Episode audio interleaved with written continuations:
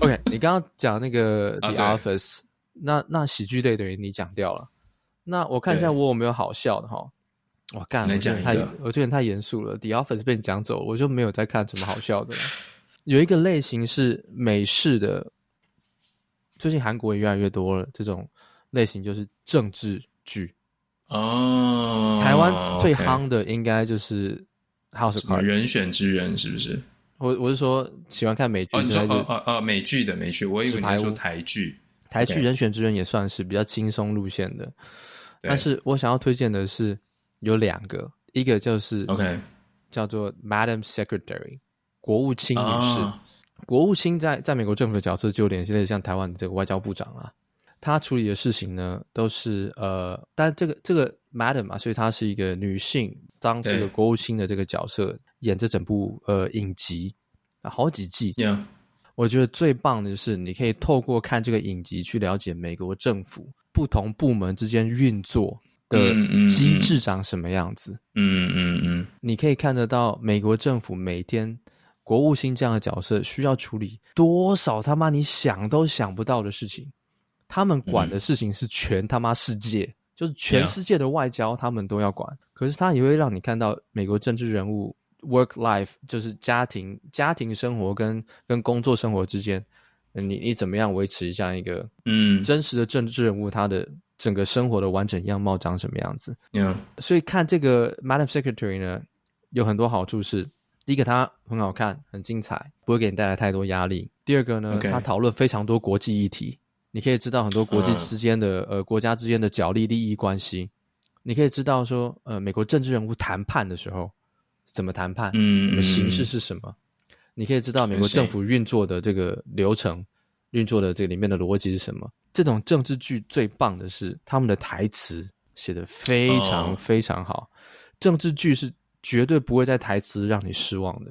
政治剧它里面台词要求的是用字精准，嗯、能够不说话，他绝对不会说话。一要讲话，绝对跟你讲重点。嗯嗯。Madam Secretary，而且她的女主角非常漂亮。当然是一个、哦、我知道那个女主角，对，这个女主角非常漂亮，我很喜欢她。她现在年纪已经有一点大哦。呃，她叫什么名字啊？呃，我查一下。呃，Tia Leoni。她。现在几岁？我看一下啊，这个这个，我们不要去讲人家几岁哈。但是她现在年龄已经稍微有一点了，还是非常美丽。对，没错。她年轻的时候就很漂亮。她年轻的时候，大家可以去年轻一点。大家，我推荐大家去看一部她跟尼克拉斯凯奇演的一部片，叫做《The Family Man》。他在里面是演他的老婆，哇，美到不行。你有看《The Family Man》吗？我就是我就是我就是国中还是高中的时候看那部片，然后就发现这个人，我说这个人是谁？怎么会有这么漂亮的人在这个世界上面？这样，她她不只是漂亮而已，她还是她很美，她她有她一个 elegant，她很有气质，她非常的有气质。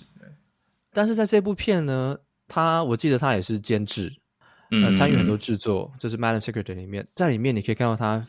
嗯，非常有智慧的，也很有很有手腕的一个政治人物，他就是这样子扮演的，所以他是既漂亮、嗯、美丽又很有智慧的一个剧。嗯，如果你喜欢看政治剧，不喜欢极度严肃的政治剧的话，《Madam Secretary》嗯，我会很推荐。哦、OK OK，哎，说到这个美国的政治剧，这个也让我，哎，你是不是还要提第二个？我要提第二个啊、哦，你先提，你先讲这个政治剧。广泛的人，我认为它是政治剧，但其实它也是跟它是媒体界的，它说叫做 The Newsroom。我就是要讲这个，呃、我就是要讲这个。你在讲 Newsroom，The Newsroom 我觉得也是，但是 Newsroom 刚好相反，因为他是媒体人，所以它里面的台词量极高，但是绝对不会浪费你的篇幅。对，呃，Newsroom 是我觉得说你想要看美国。精英媒体人，对他们的生活跟美国媒体操作运作的方式，还有美国的社会议题.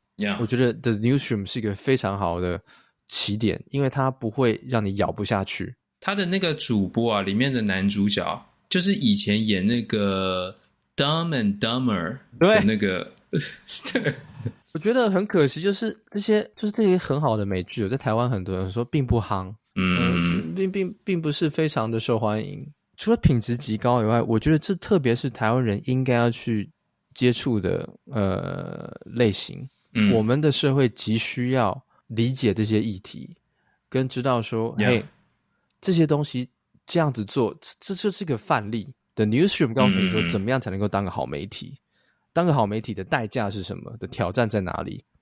然后，Madam Secretary 告诉你说，嗯、当一个好的政治人物，当美国政治人物的困境在哪里？嗯嗯嗯，嗯政治人物有困境，大家都知道。那美国政治人物的困境在哪？这种你看，Madam Secretary，、嗯、或是你看的 Newsroom 都可以看的，我觉得是最好的课本啊，没有更好的。除非你是念政治系的，不然没有更好的课本了。我觉得对大部分的人而言，那 House of Cards 是已经娱乐取向了，嗯、已经变成是惊悚娱乐取向了。那个已经脱离现实太远了。啊、政治剧的话，你看 Madam Secretary 跟 Newsroom 绝佳的起点。我我记得我看完这个 Newsroom 之后，或者一些其他的美国政治剧。我就会对于美国华府，然后在那里生活啊，DC 有一种向往，有一种有一种觉得很棒的。月初才从 DC 回来，的确有那个 vibe。是怎么样？有那个 vibe，DC 是有那个 vibe，就是那种感觉哦，就是跟这个社会阶层当中的精英啊，然后就是到处都是博物馆啊，然后到处都是什么联邦的什么法院或者是这个银行等等，就觉得感觉是活在一个充满这个。呃，权力、权力中心的地方，有那种感觉。我在那个 Lincoln Memorial Hall 的时候，我就特别有那种说：“哇，This is the place, feel the power。”没错，没 错，很棒啊！只能说政治剧去看 Madam Secretary 跟 The Newsroom。哎、嗯，说到这个政治剧，你之前有推荐给我看一个，我觉得蛮好看的。欸美国的政治剧什么什么叫做这个 Designated Survivor 哦，呃，你你喜欢，但是比较它比较娱乐取向，稍微一点，稍微比较娱乐取向，对。但是就是我觉得也也有一点点知识的成分在，蛮多知识成分在。但是 Survivor，你要不要你要不要你要不要介绍一下？啊、呃，对他他意思就是什么是 Designated Survivor，我不知道他中文翻译什么，但是意思就是说这个在美国他们有这个。总统之后有这个接位的顺序，就是如果哪一天总统突然死掉了，那就是副总统直接变成总统。那如果副总统呃死死掉了，那就是众议院的院长接着上来。对对对。那他这个剧情的开始呢，就是说有一个人他本身是一个科学家还是什么的，然后他接了一个卫生相关的一个部门的部长，呃，排名很后面啊，很后面对。那他刚好呢，就是那天呢，有一天晚上有一个国会有一个重要的一个会议，那这个全部这个很重要的这个高阶的官员全部都在这个呃国会里面，那他就被安排成这个 designated survivor，就是说在万一万一的情况之下，如果这些人全部都死掉了，嗯，那你就接任成为总统。那这个剧情的开头有个安排。因为这个，他们知道说这些位高权重的前几位，全部都会在这个时间都在同个地点。万一这个地点发生什么事情，他们可能一次都被歼灭。所以他们特别把这个男主角稍微有点 loser 性格的在里面刚开始啊，对，那个从说你不用参加这个会议，但你不能待在家，你要我把你带来一个安全的地方，以防那些事情发生之后，你就是对继位者。然后他跟他太太呢，本来就想说去那边，然后吃爆米花，然后就是轻松的过完一个晚上。啊。没想到，没想到。国会爆炸，然后全部人都死掉，他直接变总统，这样。直接变总统，剧情就是这样开始，这样。直上。对，但是我觉得很有趣，就是说你你一方面就是因为他就有点像是这个男主角，他他他本身是一个呃没有那么重要的政治人物，可突然。他变成美国总统，所以他很多东西他就要去学说，哦，这个部门要干嘛，这个要怎么处理，那个要怎么处理，就变成说我们观众呢，好像就是跟着这个总统呢，嗯哼哼一起去学说，哎，这个政治上面要怎么处理？嗯，他也在他在里面的角色设定是一个，就是说外人看来就是你是一个比较不受重视、比较外行、不受期待的、不受瞩目的一个政治人物，对。就不期待，对你不期不待，觉得你缺乏能力，缺乏领导能力。没错，最后他也在剧情的发展当中，他的个性、人格特质也等于是激发出他的潜能啊。没错，后来他也变成一个等于是说越来越好的一个领导者，这就有点像世界上现在最有名的领导者之一，就是我们乌克兰的这个总统。他以前也是喜剧演员。Yeah，他以前选上的时候，大家也觉得说这就是一场闹剧。然后你选上之后闹一闹，你就下来，对他不期不待，不受伤害。他等于跟 Designated Survivor 经历到类似的一个情境。哦，就是突然被放在那个位置，对，就是在不可预计的极端情形发生了。而那个时候，嗯嗯，大家认为你是庸庸之辈的人，被放在一个最 critical position 上面，你必须面对这个国家最重大的抉择，扛所有的责任。在这天之前，嗯嗯、你还只是芸芸众生，它等于跟这个剧情有点类似一样一样的挑战。对，我觉得很好看，看完之后也会觉得就是哦，对华府啊等等有很多向往。哦、我有推荐你这个，是不是？对，没错。而且你还推，你还有也是你推荐我，就是因为这部剧很红嘛。后来他其实韩国呢，韩国的对对也翻拍翻拍很有趣。我你有看韩国的吗？我有看韩韩国版本，大家也可以去。我觉得很棒。我觉得韩国版本可能更符合台湾的口味一点，台湾人的口味一点。因为韩国的就是那种亚洲亚洲氛围，对亚洲人的压力，他在里面会用亚一种压力，有从亚洲人的互动方式呈现出来，这样。嗯嗯，很棒很棒呀。好了，那刚刚刚刚这是我推荐 Newsroom 跟 Madam Secretary 嘛？啊，那现在换我吗？又到什么？到什么？弄一下。好，那我现在要讲一个也没有那么严肃，但是也不是对对，没有那么严肃，也不是那么轻松的类型，是一个比较就是这个 Fantasy 类型的哦。我要讲的是呃不不是 Fantasy，对不起，不是 Fantasy，不是奇幻，哦，不是奇幻，就是 Fiction 啦，Fiction。前一阵子好像也蛮在美国嘛很红的。Stranger Things 怪奇物语，哎、欸，怪奇物语台湾很多人看呐、啊。哦，真的吗？其实我好像不太知道。啊、怪奇物语在台湾很红啊，因为它是一个台湾人喜欢看的类型，因为很娱乐，然后啃得下去，然后 easy access 哦。但是不得不说，怪奇物语是一个非常优秀的剧。我觉得是我我我特别很喜欢怪奇物语，当然就是说它的剧情啊，然后讲到这个里面这种。奇怪的力量啊，等等，是很有趣，没有错。可是我我觉得他把那种可能六七零年代、七八零年代在美国郊区的那种很宁静的小镇的一个生活的，我们这边很多描述的非常好。哦，对，我相信那个密西根也很多这种。对，其实就是除了除了除了加州。讲真的，就除了加州以外啊，可能很多嗯很多地方，除了东岸的 New New York Boston 以外的地方，大部分的地方都是这样子长这样。嗯，其实我觉得就连加州，你如果到不是比如说湾区或者是 LA 这种地方，加州如果到一些比较内陆的地方，嗯、其实也是这样，没错。对对对对，就是把那种小美国小镇的那种氛围，我觉得描述的很棒，很很怀旧的感觉。我特别喜欢。Stranger Things 最强的呢是那个美术设计跟音乐。Yeah, yeah, yeah。对，我跟你讲，音乐很棒。我我就跟我老婆分享一件事情，就是说，你看现在这个 streaming 这些这些戏啊，只要你看到这个 intro，intro 就是它每个每个每一集开始会进去有个 intro 嘛，音乐进来，然后字幕进来，然后可能大概三十秒。好的戏 intro 一定做的超级棒，嗯嗯，而且他一定会给你一个 limited information，、嗯、但是足够让你觉得说，哇，这个巧思，你从他 intro 进来的音乐跟那个美术设计上看得出来，这是个高品质的剧，几乎没有例外。嗯、好的戏，他的 intro 一定做的超棒。那怪奇物语 Stranger Things 就是其中一个。然后我还看过一个他的一个里面美术设计师受访问。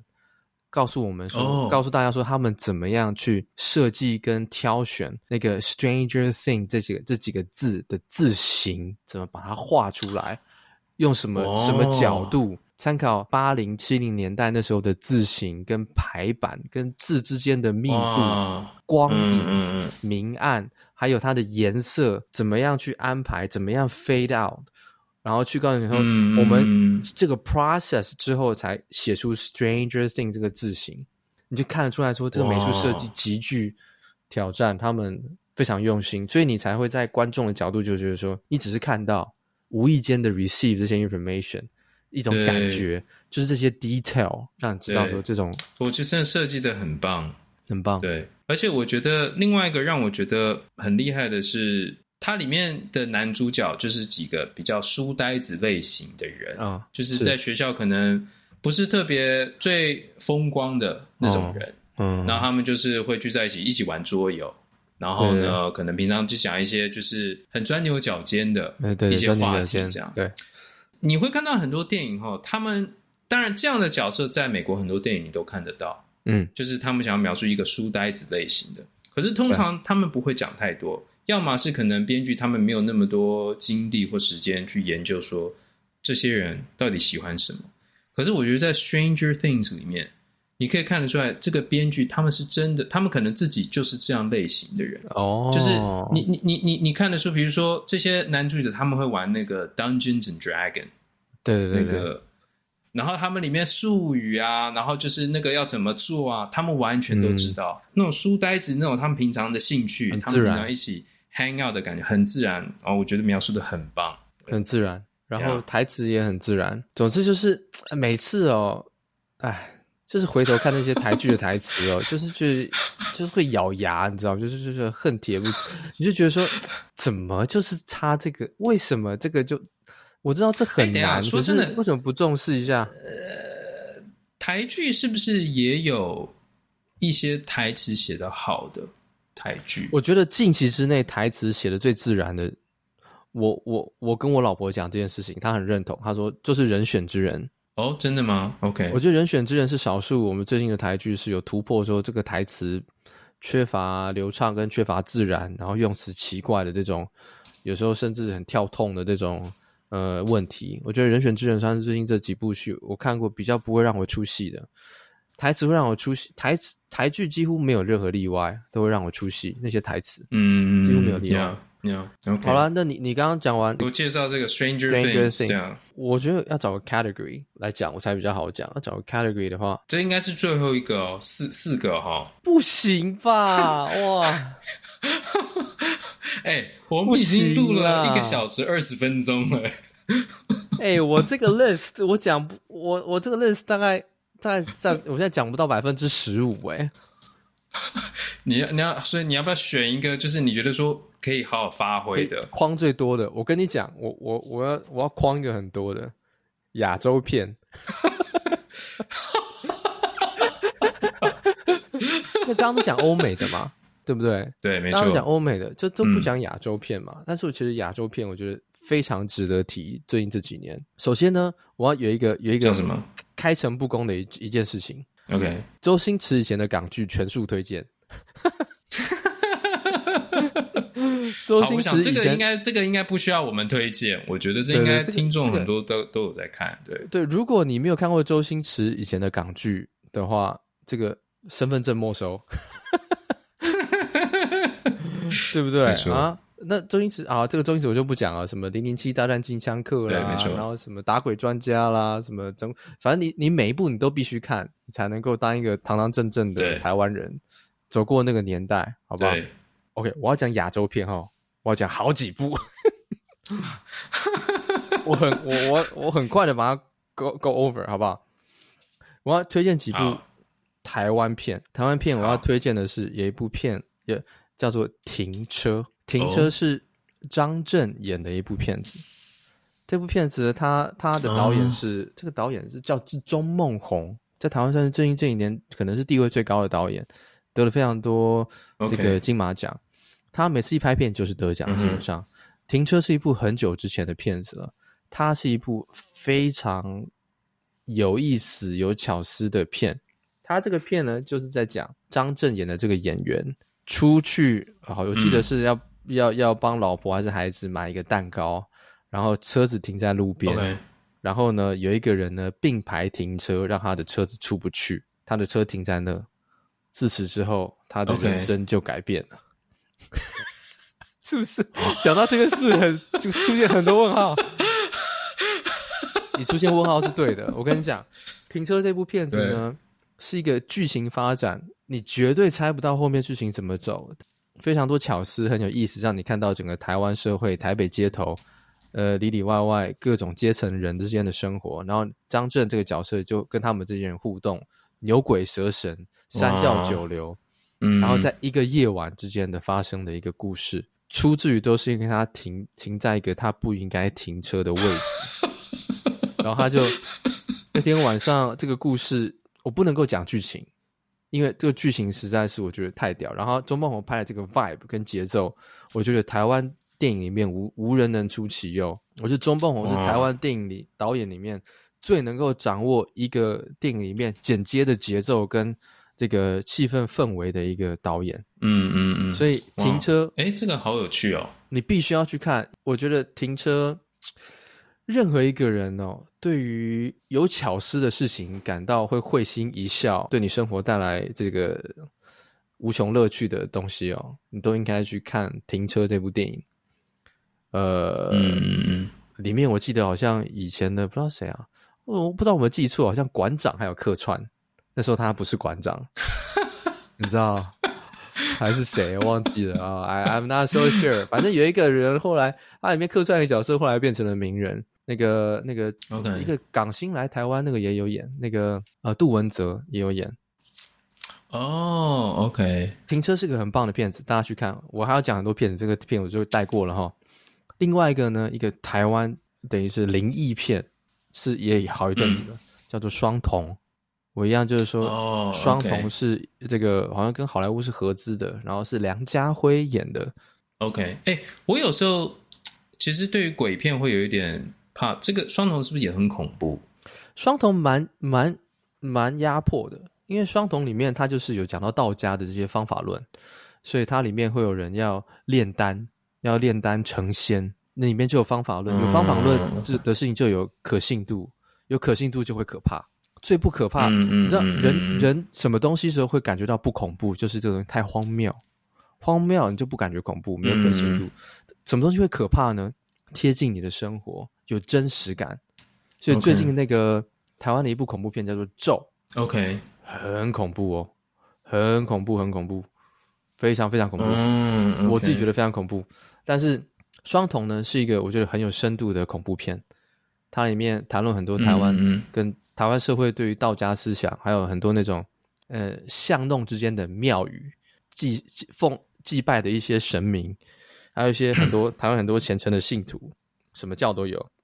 我自己的家庭、嗯、大家庭里面，很多人就信了一些我以前没有不认识他们的话，我听都没听过的一些宗教，都是台湾一些道家、嗯、道教、佛教之间的结合，然后什么什么什么哇，你知道，就是各种各式各样的这种发展出来的宗教，在当初那个时候，我觉得是一个呃，以台湾社会为背景拍出。非常非常优秀的恐怖剧情片，不是以恐怖为卖点，它是以剧情为卖点，但是它拍的够恐怖。这种这种电影，我都每次都很很两难，因为我就觉得听起来很有趣，然后好像很好看，可是我又很怕，看完之后就会很怕，很怕看完会很怕。我讲恐怖片算是我最，算是也是我最喜欢，因为我我喜欢高压嘛，所以如果你要我推荐恐怖片的话，嗯、我有很多恐怖片可以推荐。那恐怖片不见得是鬼，oh. 不见得是也也不见得是怪物或者什么，但就是恐怖片。但是 anyway，我要回到我亚洲片的框架，赶、嗯、快赶快哈！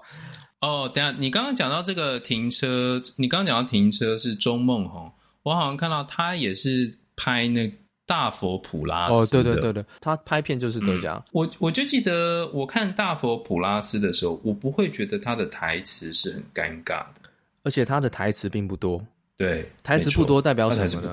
台词不多的戏都是聪明的戏才能够台词不多，因为他在画面上把故事告诉你，嗯、根本不需要讲给你听，你看就看得懂。嗯，当然有些人如果你看不懂的话，嗯、那你就多看几次。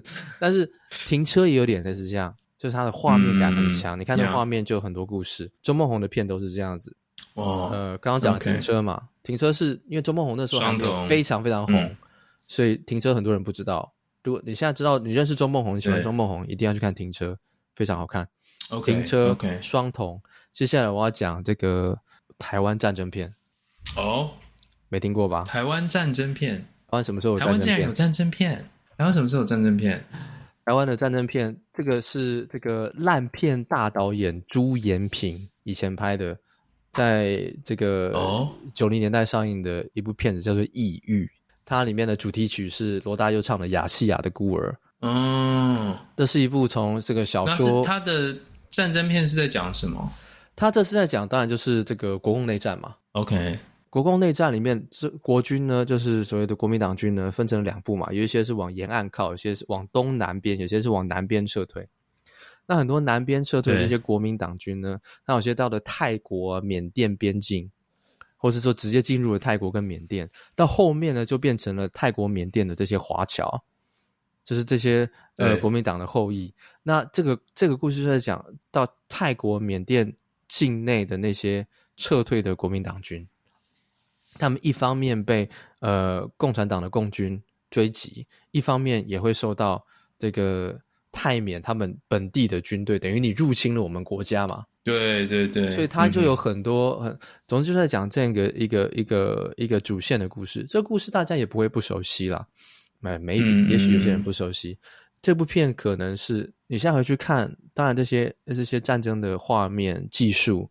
声光效果以现在的角度而言是不合格的，但是其实我认为你现在再去看这部电影，嗯、投入感还会还是会非常强。它里面的剧情刻画，把战争对于人是人人的这个心理的这种摧残，每一个参与战争里面的人的无奈跟绝望感表现的非常好。台湾你基本上之后没有再有战争片了，也许这是 the only 嗯。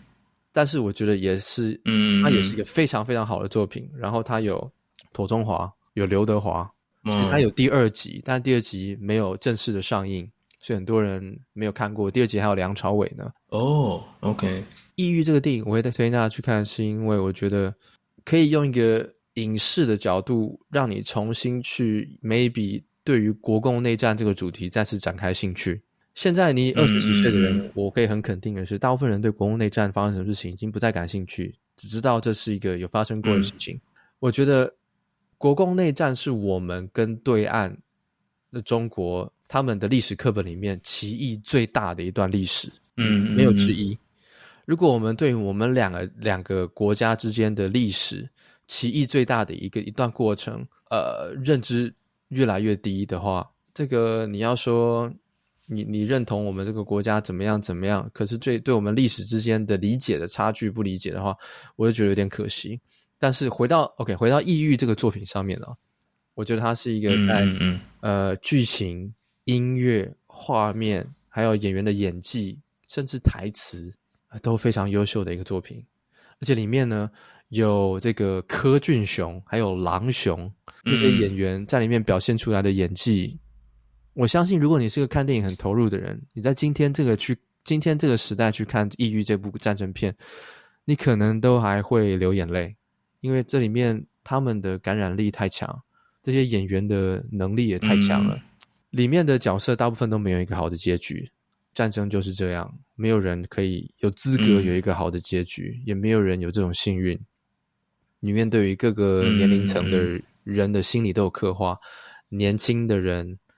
年幼的人、孩子、长辈，全数参战的那个时代，对抗、逃亡，不断的这个重复播放的一个人生，带给你的这个绝望跟、嗯、跟这种呃时代感，我认为《抑郁》是一个极度推荐的一个台湾的战争片。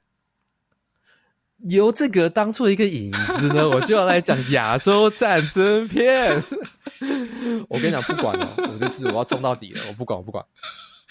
英语讲完了，对不对？我要再推荐两部战争片，亚洲片，一个就是哪一个？呃，韩国片，南韩片，叫做《太极旗》。嗯，这个南北海战争。Okay, 我刚刚有想到这个，对，《太极旗》是一部呃非常优秀的韩国战争电影，它是。呃，朝鲜战争嘛，里面描述的是两个兄弟，一个大家都很喜欢的两个演员，一个是张东健，一个是元彬。张东健比较大，演哥哥；元彬演弟弟。他们就是在讲一个兄弟之间在朝鲜战争里面发生的故事。嗯、同时，这是一部我认为是元彬这个演员转型最成功的一个起点。之后呢，他就拍了一部嗯嗯嗯韩国韩国我认为史上最强动作电影，叫做《大叔》。他也因为《大叔》大叔这部电影，大叔。他也因为这部电影，袁冰拿到了这个韩国的影帝，然后自此之后，在他在我心中就是韩国前几名的这个动作明星。他已经不再拍电影了，基本上，但是袁冰在太极旗里面崭露头角，当完兵之后啊，干嘛干嘛变 man 了，转型之后演了大叔，两部片都非常棒。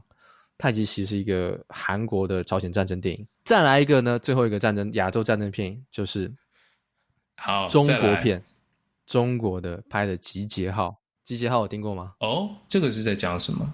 我这个我好像没有听过。集结号台湾看过的人可能不多，因为大部分的人可能 maybe 不喜欢。因为集结号是这个中国拍的一个国共内战的战争片。当然，主角是哦，共军。Oh, OK，张涵予演的，我非常喜欢的一个中国演员，演的非常好。嗯哼嗯哼，在里面国人解放军演那个就是叫做一个一三九连的，一三九这个团三营九连的连长，里面叫谷子地连长。嗯，是以共军的角度去拍的这部电影呢。嗯嗯，嗯，我个人认为没有什么偏颇的地方，如实呈现国共内战的这个当初国民党军的腐败，然后。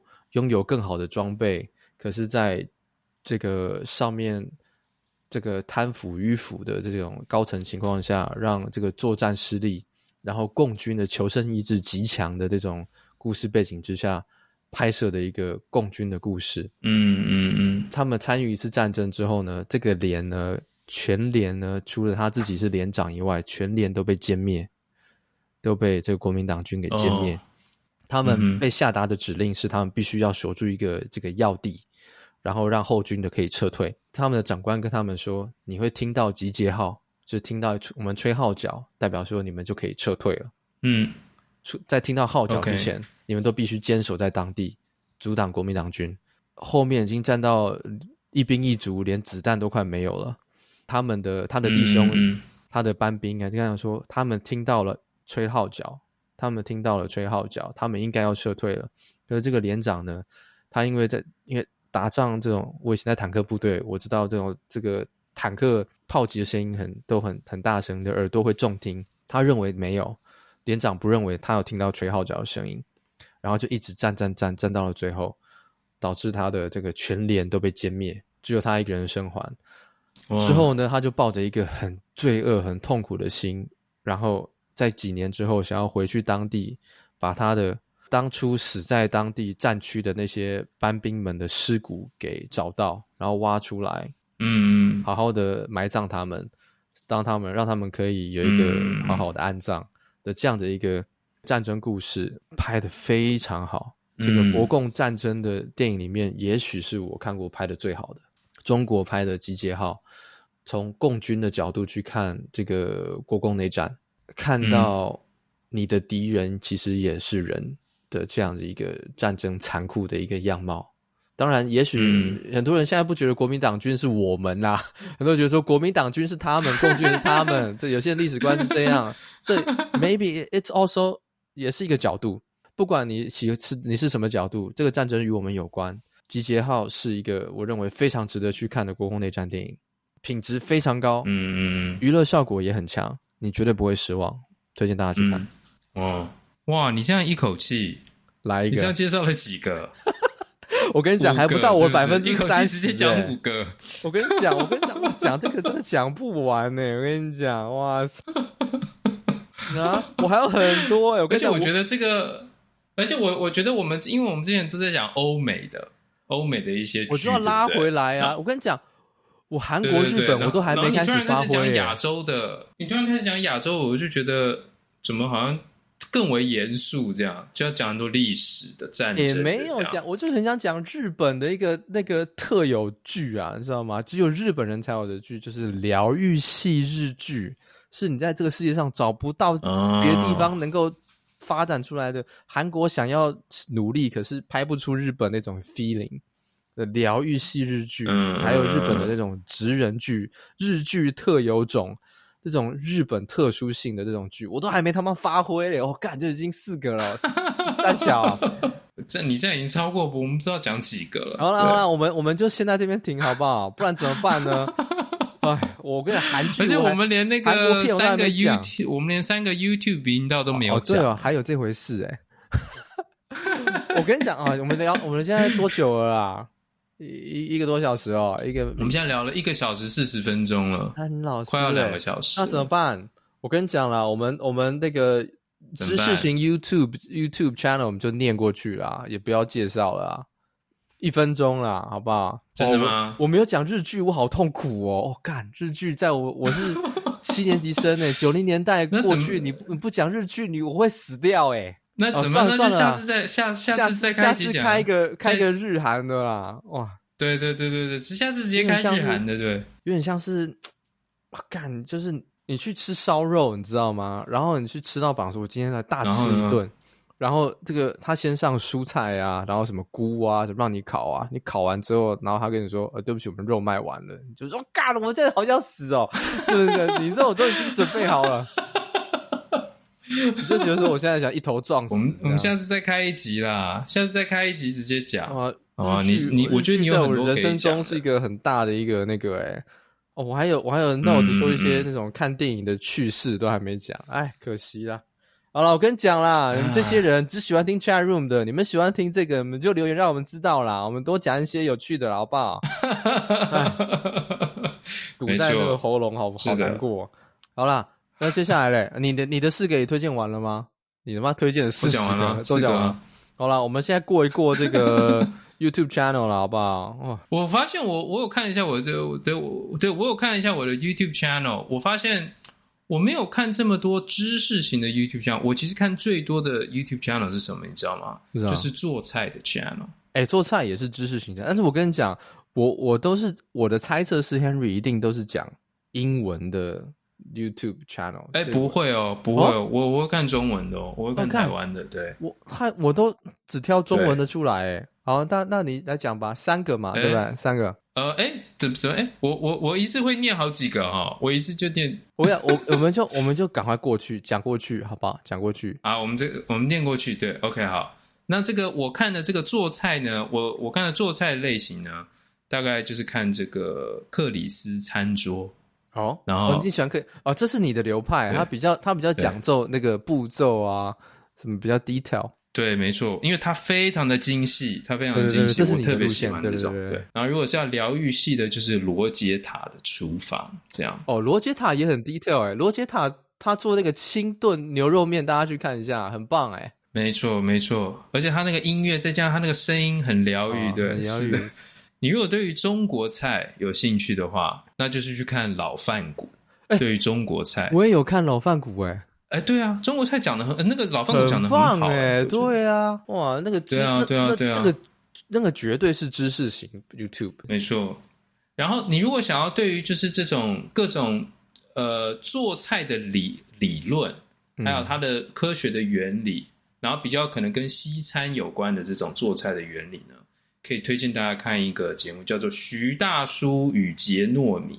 哦，这我不知道哎。哦，OK OK，徐大叔与杰糯米，这是怎样？有告诉你对理由的 reasoning 的？对，没错。比如说，他会跟你讲说，为什么有一些牛肉你只要煎到三分熟、五分熟，有一些牛肉你要一直炖炖个一个小时。哦，结缔组织的一个成分。对，没错没错。他就告诉你说，哦，有一些肉结缔组织比较多，有一些肉肥油比较多，所以你的烹煮的方法就不一样。哦，的确是知识型的，很棒很棒。那刚很多，你这样一讲，是这样是推荐几个？这样是一个还是四五六个？我这样讲讲了四个，讲了四个，这样。那就讲完了吗？是就这样哦。啊，好，那我再讲，我再讲第二个类型。我只有两个类型，这样。两个类型，OK OK。但是第二个类型，我觉得这个可能不知道大家会不会有兴趣，就是说，因为我最近在学习这个语言，因为哎、oh. 欸，这个不知道大家知不知道，我太太其实是韩国人。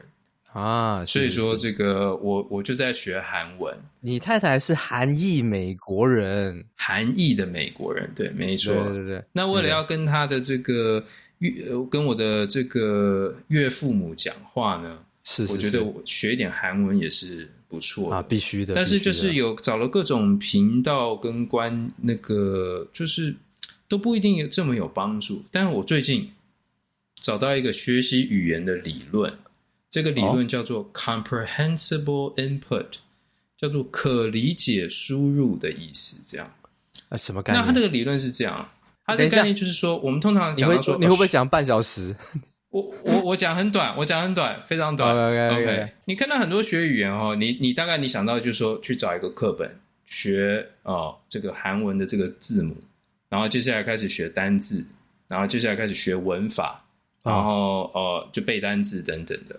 大概就是这样的方，就是像是在课本上面，在学校里面学韩文或学一个语言的这种方式。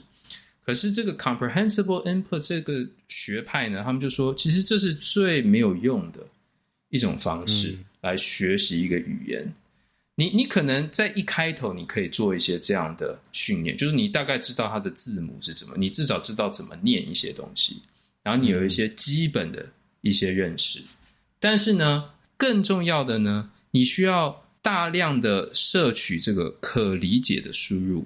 就是说，你如果想象当一个幼稚园的小孩或者是幼儿，他是怎么去学习一个语言的？大人就是指这是狗，然后跟他说狗，然后大人就指天上说飞机，然后就是飞机。哦、我们就是用这种不断的去重复看到图像，然后知道那个语言。我们不断的这样子在我们的大脑当中连接，把这两件事情连接起来。你是这样子去学会。哦一个语言的，也就是说，当你在学一个语言，你你希望达到的是说，你不是先把韩文翻成中文，然后再去理解，嗯、或者讲的时候先把中文翻成韩文，okay, okay. 你是直接在韩文的语境之下这个去学习。好，那我讲了这么多，大概就是这样哦。那你如果在这个 YouTube 上面呢，你可以去找到很多 Comprehensible Input Korean，Comprehensible Input Japanese。真的，真的，那他、oh, 他那个我我真的很佩服这些人会做这样的呃节目，他们就会用讲很简单的，就是指这个是狗，那个是猫，然后呢玩电动游戏，然后就是在玩电动的同时呢，跟你讲这是怎么数数字一二三四五这样，oh. 然后我觉得进步的速度就变得很快，所以就是跟大家推荐这样的，很棒哎。哎。那我我好奇一下哦，你那么你这样认在，因为你太太是韩语系的嘛，会讲韩文嘛？那你你太太也会想要学中文吗？也有这种概念吗？哦，对对，她其实会想学中文，所以她也有在看 comprehensible input input Chinese，好，很棒很棒，Mandarin 给他学起来好不好？没错没错，是的。那我就是这两个类型这样。我觉得我就是这两种啊，你要不要介绍一下？哦我了，我 YouTube channel，像你刚刚讲的那个做菜的哦，我觉得你你就是你就是。符合你类型，就是那种那种很 detail 的，一步一步的。我我最近最常看就是那个詹姆士，你知道詹姆士的这个做菜频道，哦，我会看詹姆士，没有什么 detail 的，没错，他就乱弄一通，就是那种就是啊这样弄啊适量啊这样要加不加随便你啊这样弄弄弄弄弄，对，这是我我很喜欢那个路线。我觉得他就是那种很家常的，然后很简单的食谱，可是是好吃的。这种食谱这样，对对对，比较家常。但我没有要，我没有要推荐这个主菜的啊，主菜你推荐就讲讲，大家都差不多了，很多了。Oh, OK OK。我要推荐的第一个是一个中国人开的一个 YouTube channel，他现在人好像在加拿大还是在哪里，反正很多海外很多中国人的 YouTube channel 非常非常优秀，在不在中国境内极度优秀，远超过台湾的这种。台湾知识型的 U，因为台湾比较娱乐取向啊，台湾的 YouTube 的这个 YouTube 界，嗯，是非常娱乐取向的，嗯、因为，所以我们我们的知识型频道并不并不多，讲真讲坦白话也很难生存啊。但是中国人他们很多在海外的那个开的 YouTube channel 都很棒，我要推荐的第一个就是小林说，他的就是你可以搜寻小 Lin L I N 说小 Lin 说。他是专门讲，OK，一个 episode 都会讲一个这个跟世界各国财经、金融、经济有关的主题。他可能跟你讲说美债，oh. 就跟你聊美债，然后跟你讲，跟你谈这个信托，什么是信托，信托的历史，mm. 信托的种类，或是谈说，嗯嗯，国债，美国国债。或者是跟你谈，OK OK，中国房地产，他前一阵子出一集叫《中国房地产》，结果直接被下架，他自己下架了，讲的非常啊，这他是 OK，制作品质极高的知识型 YouTuber，呃，画面跟知识都非常 compact，经过非常缜密的设计，深入浅出的方式让你理解每一种这个金融跟经济知识，总经啊那种居多，所以呢，呃，极度推荐看小林说。时不时中午的时候吃饭，配饭的时候吃，配饭的时候看一集，差不多二十分钟就可以了解一个金融或者经济概念，很棒。哦，不错不错。第二个我也来推荐啊，推荐哪一个嘞？好，也也一个中国人在海外开的 YouTube，叫做 OK 说真话的徐某人。说真话的徐某人，他是一个军事型 YouTuber，专门跟你介绍各式各样的军事知识，不是只有武器啊、装备啊，还有甚至于这个战争攻打的这个战术有哪些种类，然后嗯嗯嗯，然后实际的这个数字跟证据告诉你说，这东西是长怎么样子，怎么样规划，它的历史是怎么样，它一个。非常非常有趣的一个系列，叫做《如何打台湾》。当然，他是自由世界代表啊，他是用反讽的方式，他是很支持这，他是属于偏支持台湾的。可是他就以一个共军的一个角色告诉你说如何打台湾，有一整系列的影片告诉你说，如果他要打台湾，他会怎么打？他用真实现在共军的这个的这个所有的武器啊、这个布阵啊、配备啊，还有人人力啊，跟实际上能够运用的战术，跟加入台湾单打独斗，或是日军加入，或是美军加入，或是澳洲加入，各种不同情境下面，告诉你说，如果他是共军，他会怎么打台湾？这是一个很有趣的系列。如果你对于军事、战术、战争、现代战争有兴趣的人，欢迎推荐，我就会推荐你看《说真话的徐某人》，真的长知识，很棒。然后呢，嗯嗯、第三个呢，我就得推荐，我们都前面都是两个中国的呢，我就要推荐一个台湾的，一个超级棒的一个工业理理工男频道，叫做“超认真少年”。超认真少年。可以，Okay, 我认为是台湾前几名最对于这种工业最认真的频道。他会介绍你所有你想得到的、想不到的工业工程制造的知识，而且非常好玩、非常好笑。嗯、然后他都会到现场，到跟各个公司合作，然后到工厂里面测试 demo 给你看。他还会介绍一些历史悠久的这个业界的公司，他们的历史。呃，像他可能会介绍可能日本的这个可能 Mitsubishi，呃，可能介绍日本的 Honda，嗯，可能介绍台湾的一些半导体公司，所有的制程啊什么都可以看到，还有这个建筑业也有啊，怎么盖房子啊，台湾的一些建筑工法啊，有些你可以你看台湾建筑，他跟你说我们是什么什么工法，他会告诉你说，那你知道什么工法有什么用？你知道那叫什么意思吗？他就告诉你说那个功法为什么有什么用？为什么可以这样？他真的搭到地震中心去测给你看。晃给你看，说 A 功法的建筑会是这样，B 功法的建筑碰到地震会是这样。嗯嗯，超认真少年里面的这个这个 YouTuber 啊，这个主持人啊，非常的搞笑，非常北蓝。如果你喜欢北蓝型的理科直男频道，哦、超认真少年可以每次看都可以学到非常多知识。哎，说到这个功法，这个每次在台湾到一些园艺造景或者一些环保的一些公园等等。就会看到它上面就是说，我们这里采自然功法，这到底是不是真的有这种东西？你这就考倒我了，我怎么会知道？哎、欸，我们不要去下题了，好不好？